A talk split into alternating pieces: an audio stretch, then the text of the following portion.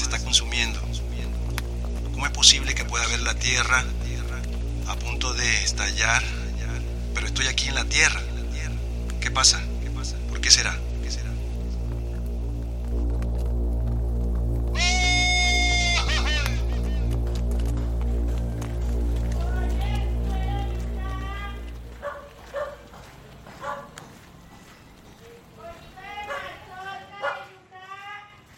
Uf,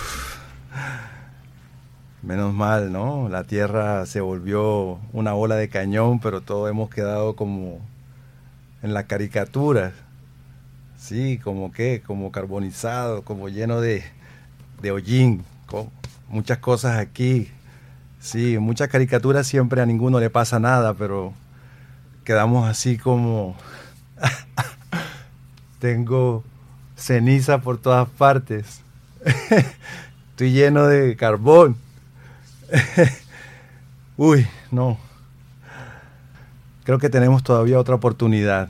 Estamos aún hablando de, un programa y, de una, no sé, es como una máquina del tiempo que, podemos activar. Aquí me la dejaron. Daniela,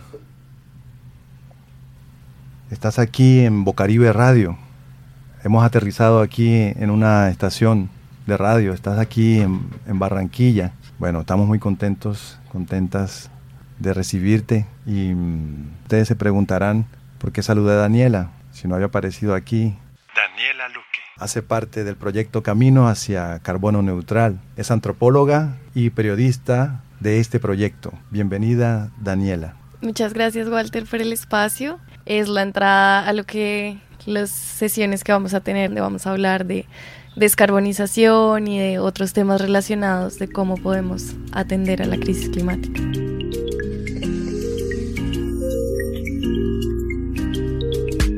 Les damos la bienvenida a esta zona descarbonizada.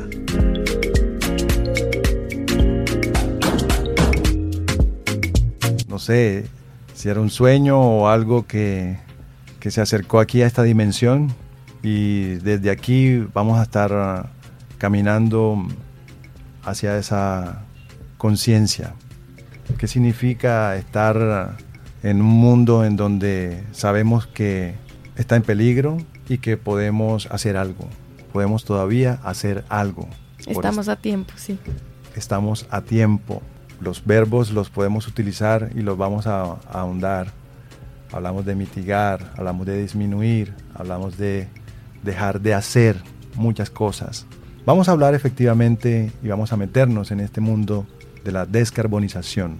¿Eso qué significa cuando hablamos de descarbonizar? Em, ¿De qué estamos hablando en este tiempo? Bueno, para explicar la descarbonización tenemos que empezar desde el comienzo. Entonces debemos empezar desde la definición de lo que son los gases efecto invernadero, que son los que nos llevan a hablar de descarbonización. Los gases efecto invernadero son los gases que por la actividad humana se han acumulado y acumulado en la atmósfera por mucho tiempo y que ahora han resultado ahogando al planeta. El planeta eh, tiene tantas emisiones en su cobertura externa que se está ahogando y calentando y calentando y calentando cada vez más. En este sentido, la descarbonización son como todo este conjunto de acciones que podemos implementar como seres humanos para evitar que esos gases se sigan acumulando. Entonces, cambiar nuestras prácticas al comer, al consumir, al eh, consumir energía, eh, al transportarnos, cambiar como todas estas prácticas desde nuestra individualidad, pero también desde las grandes empresas, desde la política, desde el periodismo, desde todas las actividades humanas que realizamos hoy para poder mitigar la emisión de estos gases, que sean cada vez menos y que podamos construir un planeta habitable para todos y todas. Eh, las emisiones de carbono vienen de los, de los de algunos cultivos, de las vacas. El metano, por ejemplo, es el gas que ellas botan en su proceso de vida normal. Entonces, la ganadería extensiva, por ejemplo, también es un gran emisor de dióxido de carbono, que es lo que nos trae a hablar de descarbonización. No tiene exactamente que ver directo con las minas de carbón, sino con los gases efecto invernadero, donde está el dióxido de carbono, que es este gas que está ahogando al planeta, como ya lo veníamos diciendo. Eso, entonces vamos a reiterar que en un país como Colombia es fundamental hablar de descarbonización, ¿cierto? Sí. ¿Por qué? En Colombia tenemos varios retos. Uno es que nosotros somos un país tropical y esto por ventaja o desventaja de nuestro eh, clima, de nuestros ciclos naturales, pues nos ha llevado como a estos cambios de clima que percibimos todos y esto es consecuencia del cambio climático. En este sentido, eh, pues Colombia tiene que transitar rápidamente para construir territorios y comunidades que puedan hacerle frente a la crisis climática y a todos los cambios que probablemente vayan a llegar. Por ejemplo, eh, para los cultivos hay cambios en los ciclos del agua que están cambiando la forma en que nosotros cultivamos y tenemos que saber cómo nos preparamos para eso. Entonces la descarbonización es una herramienta fundamental para poder transformar esas prácticas hacia prácticas más sostenibles, más amigables con el medio ambiente y que nos permitan ser más resilientes a estos efectos que ya estamos viviendo.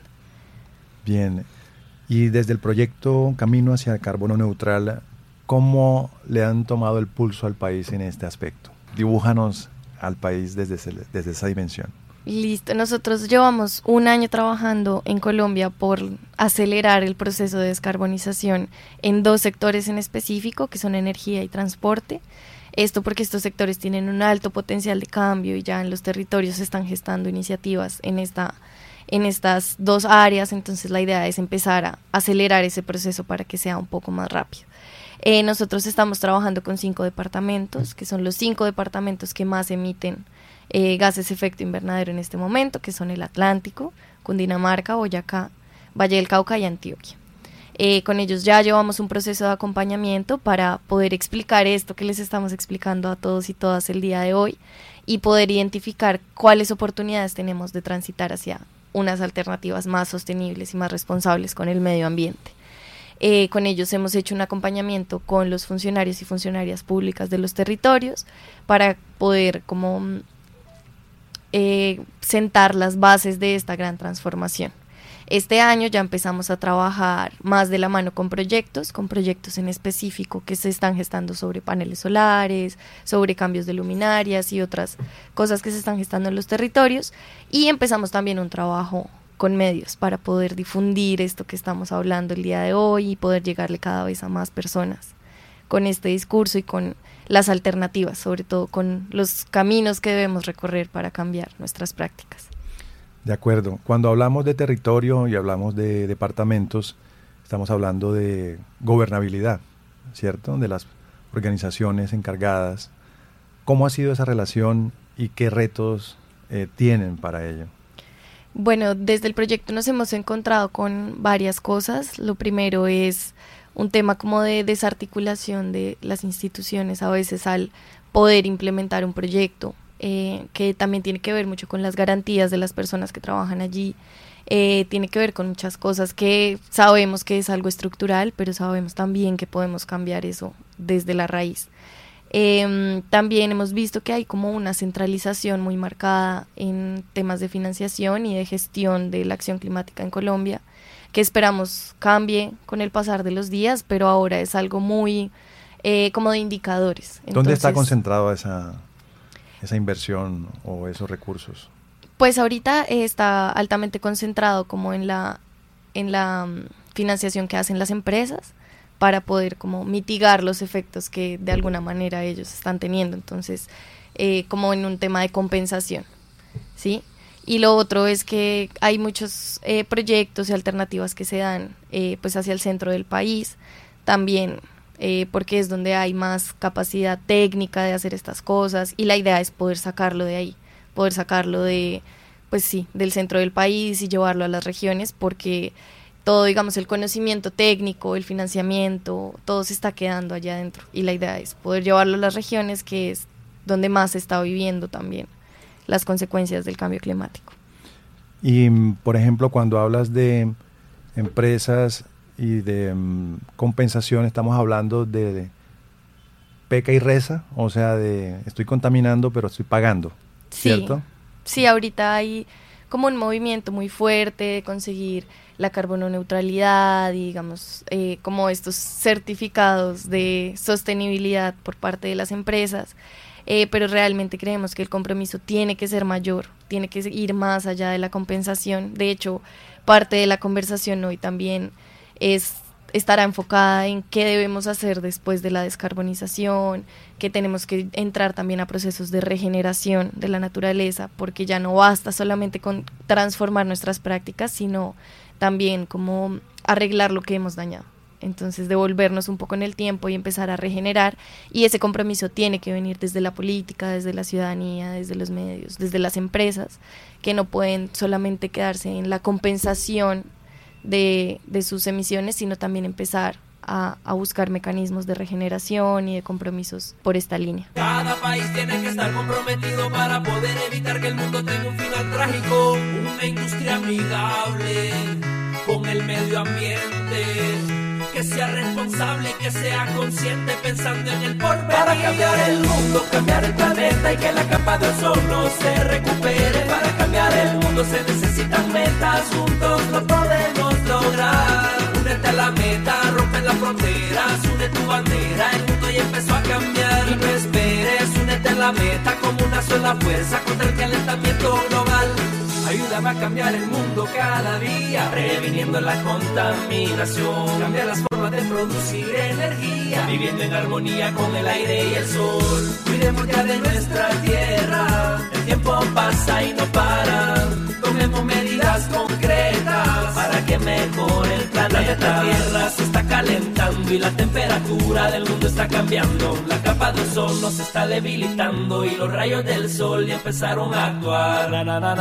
Para que respire el mundo, tienes que cambiar tu forma de pensar, cambiar tu forma de consumo, de producir y de actuar. Bueno, para mí el cambio climático eh, se me hace referente a los cambios de temperaturas o también patrones climáticos. climáticos. Las actividades humanas han sido el principal motor del cambio climático.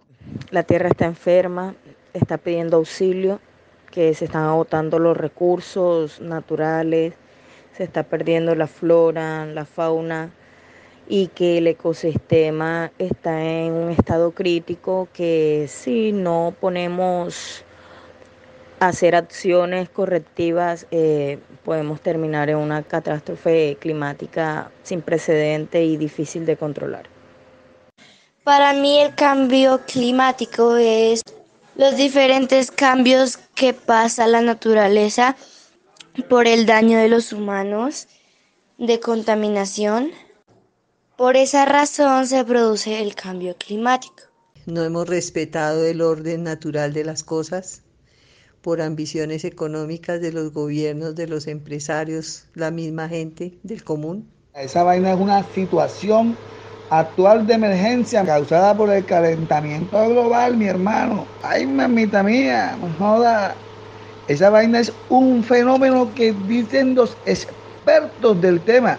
Bueno, dicen ellos que son expertos ya. Que esa vaina es basada en actividades humanas, macroeconómicas de las potencias mundiales que no quieren perder nada. Desde lo local, uno en su casa establece ya prácticas como separación eh, de residuos sólidos, están los orgánicos, están, bueno, cartones, todo eso. Sin embargo, cuando uno hace esa separación, todavía, aunque ya hemos identificado personas, por ejemplo, de cooperativas de recicladoras, recicladores y eso, que ya se llevan algunas cosas, hay algunas redes que todavía nos falta explorar y comunicarnos. Incluso aunque las conozcamos, tener mecanismos más eh, ágiles, efectivos para poderle hacer llegar eh, el compost o lo que puede ser luego compost más bien. Em, estamos hablando de un reto de distancias porque estamos hablando de cosas que hacemos cotidianamente. Pero si lo vemos a nivel, em, a nivel ciudades, todavía sentimos, por ejemplo en el Atlántico, que no hay una no hay organizaciones en, el, en la recolección que están recibiendo de manera consciente. Todavía la famosa bolsa negra lleva de todo. Entonces, ¿cuáles son esos retos? ¿Cuáles son esos retos que se necesitan eh, a donde hay que llegar para poder seguir eh, ampliando esta conciencia de la descarbonización? Pues ahorita en Colombia tenemos varios retos asociados como al cumplimiento de estas cosas y a la transformación de nuestras prácticas. Yo creo que un gran reto es la desinformación que hay alrededor de estas cosas y no porque mm, no haya suficiente información, sino porque la información que llega o que está disponible para la gente es muy técnica, está en un lenguaje inentendible, indescifrable. Entonces el gran reto es poder movilizar a la gente, a la ciudadanía, a los influenciadores, influenciadoras, a los políticos, a las políticas, para que podamos transformar el diálogo al respecto de esto y ponerlo en palabras más simples, palabras sencillas, un mensaje contundente que llegue a la gente, que mueva fibras, pero que no sea tan técnico, que no esté respaldado por unas cifras científicas que no entiende nadie, que no le están llegando a nadie, que no están movilizando realmente como emotivamente a la gente, sino simplemente informes, informes, informes. La idea es poder extraer esta información y por medio de espacios como el que tenemos hoy en Bocaribe, eh, empezar a simplificar esta conversación, simplificarla, llegarle a más personas, eh, también empezar en, en, un proceso educativo desde la casa y desde los colegios para que los niños crezcan con esta conciencia de cuidado del ambiente, para que las nuevas generaciones vengan ya preparadas para transformar sus prácticas y no seguir en estas mismas dinámicas que nos han llevado a un planeta altamente contaminado, que se está calentando, que cada vez es más rápido el, el proceso de, digamos, de del calentamiento global y de las consecuencias que trae el calentamiento. Entonces, yo creo que el gran, gran reto es tener una información más simple y entendible para todos y todas, para que así sepamos todos y todas cómo movilizarnos en esta causa, cómo podemos aportar desde nuestros propios roles. Eh, claramente el rol de la ciudadanía, el rol de la política, el rol de la educación es muy diferente, pero la idea es poder apoyar a todos estos sectores para ver cómo pueden sumarse. ¿Cómo ha sido la experiencia en el entorno cercano nuestro, en el Atlántico? ¿Cómo, cómo les va? ¿Qué está pasando aquí en el Atlántico? Bien, nosotros hemos trabajado muy de la mano con la gobernación y también con las secretarías, con la Secretaría de Agua, de Ambiente, y con ellos hemos tenido una relación de, de fortalecimiento muy, muy importante. Eh, nos hemos encontrado es que hay personas con voluntad política que quieren trabajar por esta causa, pero a veces no es tan fácil. A veces el equipo que tienen es muy poco, a veces el respaldo que tienen tampoco es suficiente, entonces ese es como el gran reto que estamos solventando. Por eso desde el proyecto tenemos el enfoque de fortalecer las capacidades que tal vez ellos no están encontrando en estas instituciones y poder acompañar este proceso de la mano. O sea, la idea acá no es... Eh, digamos, darle, echarle culpas a nadie, sino ver cómo solventamos esto de manera conjunta para que podamos eh, elaborar acciones. Ahorita, de hecho, en las últimas semanas hemos estado trabajando también con comunidades eh, para poder eh, ponerle un enfoque diferencial a los proyectos. Entonces hemos trabajado con comunidades indígenas, con comunidades afrodescendientes, con mujeres, con jóvenes, para poder entender cuál es su noción de cambio climático y de allí poder partir a los proyectos que podrían beneficiarlos a ellos y ellas. Entonces, la verdad, el trabajo ha sido eh, de mucho acompañamiento, hemos recibido mucho apoyo de las instituciones y sobre todo de los funcionarios y funcionarias que las componen. Entonces, es un trabajo eh, largo, de muchísima dedicación, pero ahí vamos, ahí vamos pasito a pasito. Es decir, esto es de largo aliento. Estamos hablando de que en 50 años podemos volver a vernos, si toda la vida nos lo permite, y decir, se hizo bien o eh, todavía podemos mejorar en esto. O sea, de esa dimensión es esta situación. Claro, nosotros ahorita queremos meterle el acelerador porque entre más rápido cambiemos nuestras prácticas, más posibilidades tenemos de tener un planeta habitable en 50 años. ¿sí? Entonces la idea es que aunque esto es un proceso ni siquiera de largo aliento, sino infinito, porque de aquí que empecemos a cambiar nuestras prácticas tiene que ser así para toda la vida, em, pues tenemos que meterle el acelerador, tiene que empezar a, a verse ese cambio pronto para que el planeta no se sature como se viene saturando y, llega a un punto de colapso. Entonces, en ese sentido, necesitamos empezar a transformar rápidamente y que esta transformación sea de aquí a siempre, no solamente unos años, no solamente mientras la crisis se mitiga, sino de aquí a siempre, para poder tener un planeta eh, pues sustentable y que aguante toda la, digamos, todas las prácticas que como humanos necesitamos para sobrevivir. Hablabas de un enfoque diferencial, estamos hablando de comunidades de pueblos originarios. Por ejemplo, si tienes algunas ya identificadas, has trabajado con alguna comunidad más en específico. Aquí aquí, aquí en Barranquilla hay comunidad afrodescendiente, afrocolombiana, palenquera. Eh, estamos en una zona de la ciudad en donde esta es esa zona donde se mueven y aportan culturalmente las comunidades afrocolombianas, el barrio Nueva Colombia, La Manga, El Valle, y también están pueblos originarios como es la comunidad Kamashhu, que ha venido también eh, aportando con sus prácticas, incluso desde la medicina eh, tradicional, desde esa conciencia como amplia de ver que las cosas no es solamente eh, como puntual, sino como cambio grande ¿Cómo les ha ido? ¿Con cuáles comunidades se han encontrado? Pues ahorita estamos en un proceso de llegarle a las comunidades. Lo hemos hecho desde la coordinación de inclusión, que está a cargo de una eh, pues persona de nuestro equipo. Eh, con ellos hemos hablado con varios representantes de diferentes comunidades. De hecho, ayer tuvimos un taller de inclusión en la gobernación eh, para las personas eh, sobre todo estaba enfocada en funcionarios, pero también asistieron diferentes representantes de varias comunidades. Con ellos lo que mm, estamos trabajando es lograr, como te decía, entender su noción de cambio climático y ver cuáles son sus necesidades, porque las necesidades de atención de la crisis climática son diferentes en cada comunidad, según los saberes ancestrales, según sus prácticas de, de agricultura, eh, esto cambia mucho de comunidad en comunidad y la idea es poder capacitar a los funcionarios para que en sus proyectos incluyan este enfoque diferencial y puedan atender a las necesidades de las comunidades en general.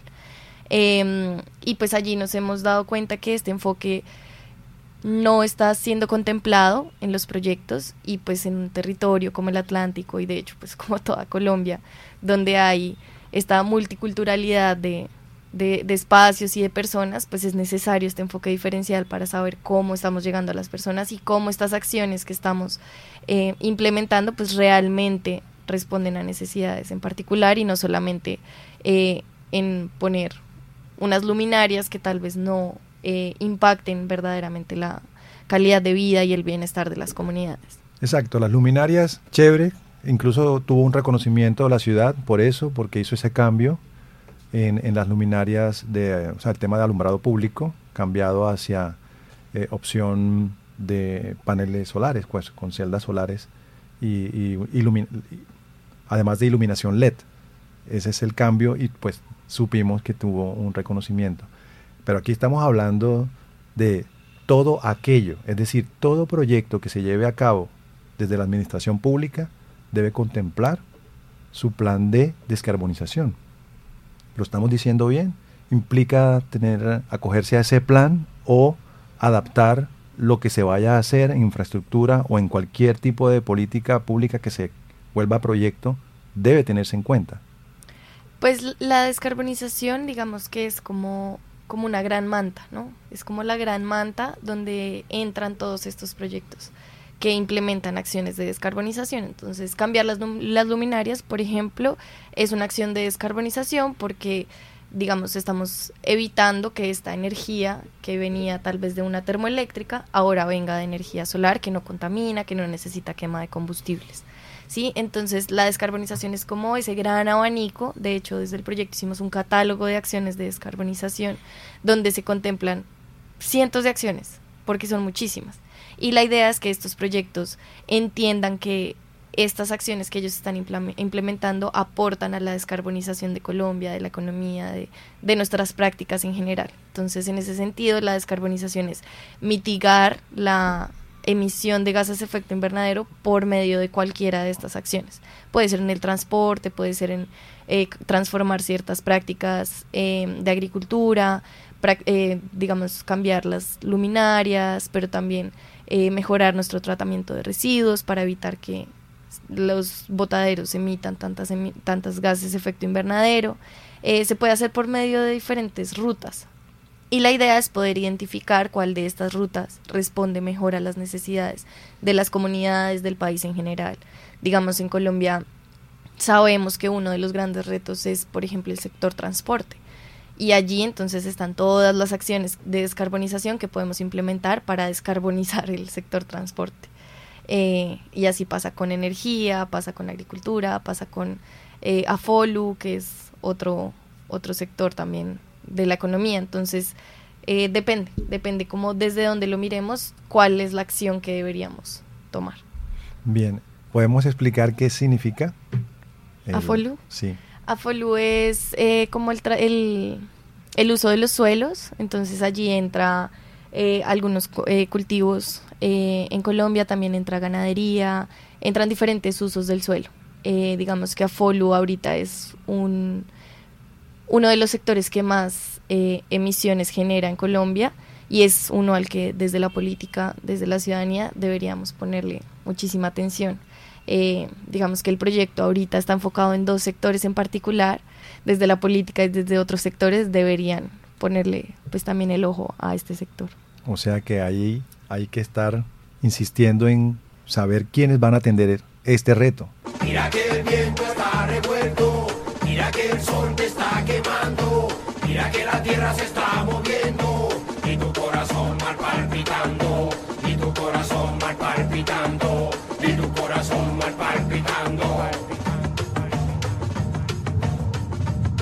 En la acción climática en general a veces eh, se escucha como este rumor de ya todo está perdido, entonces no tenemos nada que hacer o qué puedo hacer yo en mi individualidad por un planeta tan grande y realmente es que mm, y el mensaje que debemos enviar a todos y todas ahorita es que em, la individualidad es fundamental no solo al momento de cambiar nuestras prácticas y mejorar digamos el tratamiento de residuos y movilizarnos en bici o en estas eh, digamos dinámicas de movilidad activa sino también en las decisiones que tomamos. Entonces, las decisiones que tomamos día a día, cuando eh, vamos a votar, cuando ponemos un tweet en Twitter o cuando ponemos una publicación cualquiera en redes, eh, esto también hace parte de la individualidad y del rol que nosotros podemos cumplir. Entonces, es difundir estas conversaciones, es difundir eh, estos mensajes de acción climática, es difundir el hecho de que cada decisión que tomamos y cada acción que, nosotros hacemos, eh, pues tiene que ver con la pues con el medio ambiente y esto lo afecta. Entonces, todas las decisiones que nosotros tomamos, desde la política hasta las decisiones individuales de qué comemos, de cómo nos vestimos, eh, pues tienen que ver con esto. Entonces, la individualidad, aunque no es todo, porque también tiene que venir un cambio estructural de las instituciones políticas, de la economía, la individualidad es fundamental, porque igual ¿Qué compone las instituciones? Pues los individuos. Entonces, desde allí parten todas las acciones y es fundamental en este proceso. Entonces, nunca, em, la idea nunca es reproducir este mensaje de ya todo está perdido y yo qué puedo hacer. No, lo que podemos hacer es muy grande. Es muy grande porque al final este gran planeta que podemos ver tan externo y como tan lejos es está compuesto por individuos y entonces desde allí debe partir la acción climática. Es decir, es una bola este planeta y la bola la regamos todas, todas, y al mismo tiempo esas bolas eh, cada una y cada uno podemos tirar la bola para muchos lados. La tenemos, está en nuestro campo, sí o sí, y podemos jugar con ella y nos compromete a, a saber que cualquier lanzamiento cuenta. Claro, y es como, como si tiráramos de una cuerda. ¿Qué pasa si todos tiramos para el mismo lado? Pues va a haber un cambio para ese lado que va a ser evidente. Entonces, si todos empezamos a movilizarnos hacia un mismo enfoque, hacia un mismo, eh, hacia una misma meta, pues todo esto va a empezar a cambiar mucho más rápido y es justamente como el propósito de poder estar hablando acá hoy de esto, de poder movilizar estas acciones. Eh, nosotros, pues Walter, tú sabes que estamos todo el tiempo movilizando cómo la gente se puede sumar a la acción climática por medio de sus prácticas cotidianas. Entonces la idea es empezar a movilizar esto porque si todos jalamos para el mismo lado, algo va a pasar. Y, pues esa es la idea. De acuerdo. Las redes sociales eh, son parte de ese territorio. Es un territorio de la mente y de la acción. Y desde ahí podemos aportar muchísimo. en Barranquilla estamos en un territorio, en una zona que ha sido olvidada a nivel de, de gobierno. Por ejemplo, estas historias de población de esta zona son de apropiación del lugar, de llegar a, comillas, invadir. Y esas comillas están puestas ahí grande porque las personas que llegaron aquí llegaron huyendo de violencias o de buscar, o de buscar nuevas oportunidades que no había en otros territorios. Hoy es un territorio hermoso el suroccidente, pero tiene esa memoria de un desarraigo y de una construcción de nuevas formas de organizativas y de comunidad. ¿Y qué ocurrió? El espacio público se les olvidó. Tanto a quien construía su casa como a quien tenía que atender por obligación eh, constitucional, pensar el espacio para el nosotras, nosotros, nosotros, eh, básicamente se convirtió en algo que solo en este tiempo se está tratando de abrir cemento. Esta ciudad se llenó de cemento, pero aún tiene oportunidad para repensar cómo encontrarse con una conexión con el tema de árbol, el tema de agua. No se ha aprovechado las aguas, las aguas se vuelven problema, tanto las que caen como las que circulan. Estamos en la esquina en donde está el mar Caribe y llega el río Magdalena, que es el río más importante de este país, con cantidades de residuos y al mismo tiempo surcan los barrios múltiples arroyos por falta de planeación en la construcción de, de este espacio. Entonces, desde allí, ¿cómo pensarnos eh, acciones de descarbonización? Eso es 24/7. ¿Cuáles consideras son aquellas acciones que mm, se deben tener? Hay un ABC, pero ¿cuáles consideras las como de, de calibre fuerte? Pues ahorita como el, el, enfoque y la prioridad debe ser, eh, como les decía al comienzo, pues transformar estos sectores que están emitiendo muchísimos gases de efecto invernadero. En Colombia, por ejemplo, el sector transporte es súper importante y, eh, por ejemplo, poder transitar alternativas de transporte eléctrico, de mm, poder movilizar y brindar seguridad para que la gente pueda movilizarse en bicicleta, por ejemplo. En, en muchas ciudades del país pasa que se promueven iniciativas de muévete en bici, llega al trabajo en bici, pero no hay seguridad, no, hay suficientes espacios para que están pintadas pedazos de carretera que eran de autos y están pintadas ahora con una muy bonita bicicleta que no funciona y que pone en peligro incluso más eh, la integridad de, de, los ciclistas, eh, también brindar seguridad en términos de mm, pues que no haya eh, tantos robos de bicicletas, por ejemplo, que la gente pueda transitar en bicicleta hasta tarde. O sea, se trata de poder brindarle a la comunidad y a las personas la, la posibilidad de acogerse a estas normas sin poner en riesgo eh, su integridad, sin de pronto tener que gastar eh, un montón de dinero en un auto eléctrico. Em, también el sector de energía, bueno, que en Colombia la energía viene casi toda de hidroeléctricas, ahí, porque eh, para, para la construcción de hidroeléctricas sí se ha pensado las posibilidades que nos da el recurso del agua. Eh, también tenemos que transitar no solo por cambiar el porcentaje que no viene de, hidroeléctricas, o sea, en general la energía hidroeléctrica es considerada como una energía limpia renovable. Entonces, por eso se dice, o los expertos dicen que Colombia tiene una de las energías más limpias del mundo. Sin embargo, tenemos un porcentaje que viene todavía de termoeléctricas, que proviene de la quema de combustibles fósiles que tenemos que cambiar y también de manera simultánea tenemos que empezar a transitar de estas hidroeléctricas hacia fuentes de energía renovables no convencionales como la fotovoltaica, la que viene del sol, la que viene mm, digamos, de hidrógeno verde y todas estas como energías emergentes que han salido en los últimos años. Esto porque la energía hidroeléctrica igual representa un impacto en la biodiversidad de los territorios que pues también tenemos que transformar. No ha ayudado. el Guavio, Urrá, Hidroituango no son excelentes ejemplos de, de, energías limpias. Claro, de todo lo contrario. Claro, entonces la idea es poder eh, aumentar este porcentaje de las energías, como la eólica, por ejemplo, los parques que se están eh, construyendo en La Guajira, que eso se pueda conectar con la red nacional y poder cada vez depender más de este tipo de energías que de las hidroeléctricas y de las termos, que es lo que tenemos ahorita en, en la actualidad. Entonces, yo creo que mm, la gran prioridad es poder implementar estas acciones, pero no solo implementarlas de manera aislada, sino implementarlas brindando a las personas la posibilidad del conocimiento para sumarse a esto. Yo creo que, mm, digamos, el tema del reciclaje.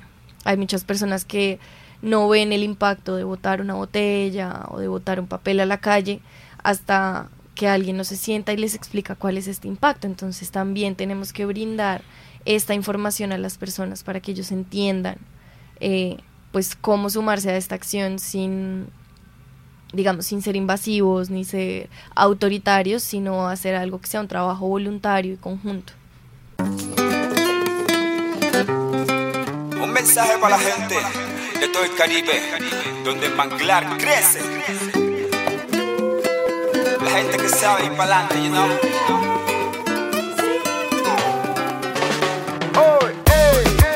En la vida nada es fácil, toca que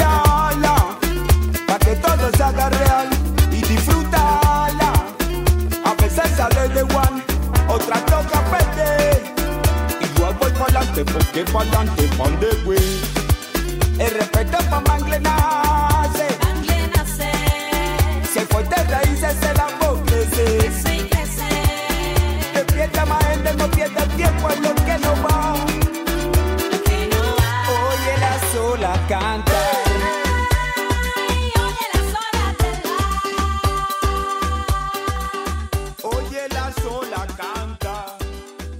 Sí, en esto el ejemplo cuenta mucho, que la gente no se sienta regañada. De acuerdo, y que también debemos parar como el echarle la culpa a las personas, porque es que este gran, eh, digamos, el, el gran reto al que nos estamos enfrentando de enfrentar la crisis climática y de mitigar sus efectos, no es culpa de la gente, es culpa de un montón de prácticas que se han, que se han reproducido a lo largo de los años y digamos de las grandes industrias, de los grandes gobiernos em, que han impulsado actividades extractivas y productivas en masa. Eh, y no podemos ahora decirle a, a, las personas es que es su culpa, no, toca es decirles cómo ellos pueden contribuir a que estos grandes sectores también transformen sus prácticas. Entonces, desde la ciudadanía parte como la voz, eh, el reclamo, parten muchas cosas, pero no es directamente culpa de las personas, no es culpa nuestra esto que está pasando, pero sí podemos aportar en el proceso de cambio. Vale, ya para ir como dándole la vuelta a este planeta de este episodio de la zona descarbonizada, en, lo cotidiano, por ejemplo, eh, las tiendas de barrio todavía siguen teniendo las bolsas de plástico que por lo general son de un solo uso, unas famosas bolsas que son unas que tienen unas listas, unas franjas amarillas, azules y rojas. Esas, esas bolsas em, están básicamente, ojalá se vuelvan un recuerdo de algo que ya no vamos a seguir usando. En, ya por poner un ejemplo, porque es la sensación de que tienen, esas se compran por cientos y es como una máquina de cada persona que llega a comprar, es una bolsa que jalas y se lleva bolsa con bolsa más bolsa. Es por ejemplo. Pero si nos vamos allá a lo grande, para ir eh, dándole cierre a este episodio que desde Bocaribe Radio, gracias a esta alianza con Camino hacia Carbono Neutral, les estaremos llevando un episodio mensual que será también repetido en diferentes momentos de nuestra programación. Y también si les interesa eh, conectarse con este programa, con este contenido, nos pueden eh, contactar en nuestras redes sociales y a través también de nuestro teléfono que daremos ahora luego. Vamos también eh, en lo macro. ¿Qué viene después de la descarbonización? Esto es súper importante porque ahorita con todo este movimiento verde que se ha gestado desde diferentes sectores, en diferentes países, por redes, por mil partes, eh, a veces creemos que solamente con el, por ejemplo, dejar de comer carne es suficiente, o con el tratamiento de nuestros residuos, de separar las bolsas de las que hablabas ahorita es suficiente, o con llevar nuestra bolsa de tela al mercado para no usar bolsas plásticas es suficiente. Eh, también tenemos que empezar a pensar cómo regeneramos todas las cosas que hemos dañado hasta el momento.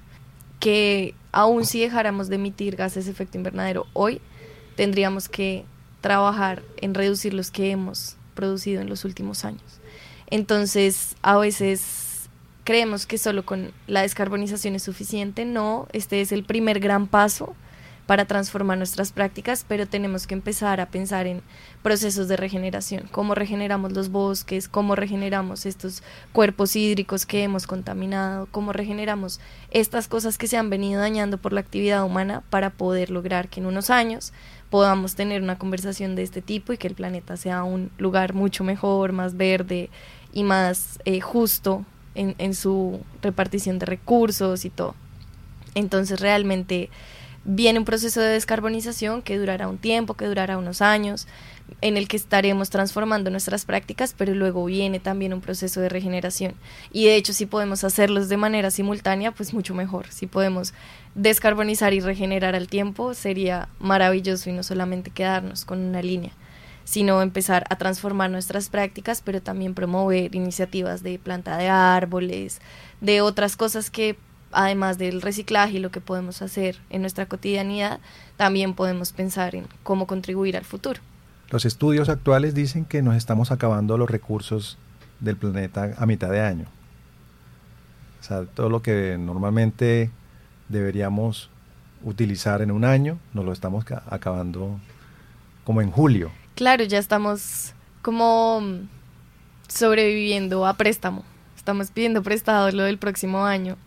Y ahí también viene como este mensaje de no solamente es, por ejemplo, reciclar, sino también dejar de consumir ciertas cosas, dejar de consumir las cosas que vengan en, en, en envases plásticos, eh, si podemos de pronto tener un filtro de agua y no comprar botellones de agua, si podemos empezar a reducir el consumo a lo que realmente necesitamos, por ejemplo, en el consumo de proteína animal, poder, claro, no todo el mundo se va a volver vegetariano y eso lo sabemos, eh, pero sí de pronto reducir. Entonces, el día que comemos frijoles, pues no comamos carne.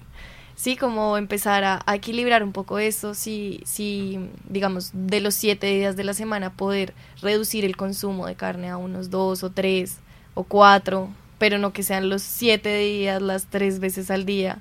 Eh, por ejemplo, también son acciones, ¿no? Entonces, no solamente es em, tratar bien lo que estamos produciendo y reciclar y reutilizar, sino también dejar de consumir esas cosas que a veces no son necesarias, a veces son excesivas y a veces creemos que son esenciales, pero en realidad no, solamente es como la dinámica en la que nos hemos eh, desarrollado, pero es repensarnos también esto, repensarnos el concepto de desarrollo eh, hacia un concepto más de bienestar, cómo podemos lograr un bienestar no solo para la raza humana, sino para todas las razas del planeta, para el medio ambiente, para la naturaleza, lograr el bienestar y no solamente el crecimiento económico desmedido.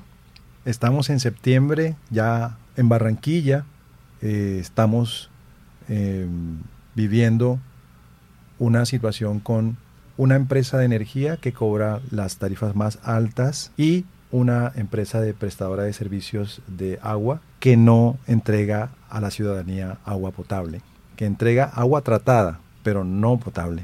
Y no es por las lluvias que se les revuelve el agua y nos entregan agua sucia, que insisten en que aunque estén colorizadas, color a tierra, aún siguen y siguen afirmando que es 100% potable. Eso dentro de los esquemas de la misma eh, ley, de los parámetros, eh, la coloración sí influye en los parámetros de potabilidad del agua. Sin embargo, hoy a la ciudadanía, la empresa que lo hace eh, sigue diciéndole que sí le está entregando agua de calidad.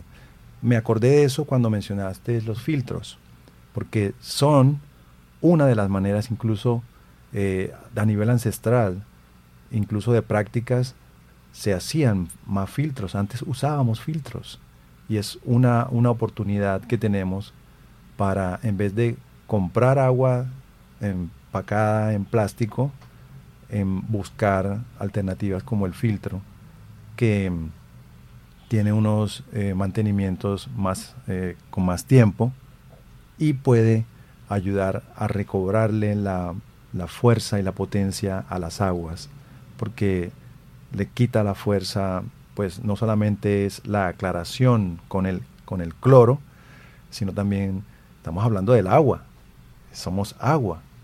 Entonces, eh, esos son los apuntes del cómo nos va por este lado del Caribe, por ejemplo, aquí en el Atlántico y en Barranquilla, Daniela. Nos vamos para invitarles al siguiente capítulo de esta zona descarbonizada. Te agradecemos por visitarnos y que um, para el próximo espacio estaremos ahondando más en otros temas que tienen que ver con esta posibilidad que tenemos desde seres humanos a um, fortalecer nuestra conciencia de ese camino hacia un mejor vivir. Muchas gracias Walter por este espacio. Yo creo que es la apertura a una conversación eh, que vamos a tener por varios meses y que vamos a estar explorando nuevas cosas, tal vez algunos términos que para la gente sean súper desconocidos, pero que son necesarios que conozcamos. Eh, de pronto me gustaría saber también de la audiencia, pues qué les gustaría que nosotros habláramos aquí, de pronto qué preguntas tienen, porque realmente este espacio es un espacio de fortalecimiento, de fortalecimiento de los conceptos de acción climática, de las conversaciones que se dan alrededor de la mitigación de la crisis. Entonces, me encantaría saber, eh, pues, qué le interesa a la gente para ver nosotros qué podemos abordar. Claro, acá tenemos un montón de ideas, pero realmente nuestro propósito es conocer qué se pregunta la gente para poder dar respuesta a estas cosas y poder cada día construir una, una um, conversación más coherente y más eh, enterada de la crisis climática. Sí, una de las características del proyecto Carbono Neutral cuando ya lo conocí es que para mí es como si fuera una caja de herramientas, posibilidad de enterarnos, más calidad de la información. Y de eso se trata este espacio y esta colaboración desde Bocaribe Radio. Escríbanos al WhatsApp 305-782-7896 y ahí también nos pueden plantear sus inquietudes, sus propuestas, sus sugerencias. Hoy contamos con la técnica en el Control Master de Laura Senior, quien nos va a estar acompañando también en los próximos capítulos y contamos hoy con la presencia en estudio de Daniela Luque del proyecto Camino hacia el Carbono Neutral. Para finalizar, me gustaría también eh, invitarlos a que nos sigan en nuestras redes sociales, arroba carbono neutral C. Así estamos en todas las redes sociales. La idea es que allí conozcan cómo sumarse a la acción climática con la información que nosotros estamos publicando. También por allí nos pueden enviar sus preguntas, sus dudas y compartir con nosotros qué les gustaría que habláramos en este espacio, que estoy segura va a ser muy enriquecedor para todos, todas y todes. Les invitamos a un próximo capítulo de Zona Descarbonizada, agradeciéndoles por su escucha. Zona descarbonizada.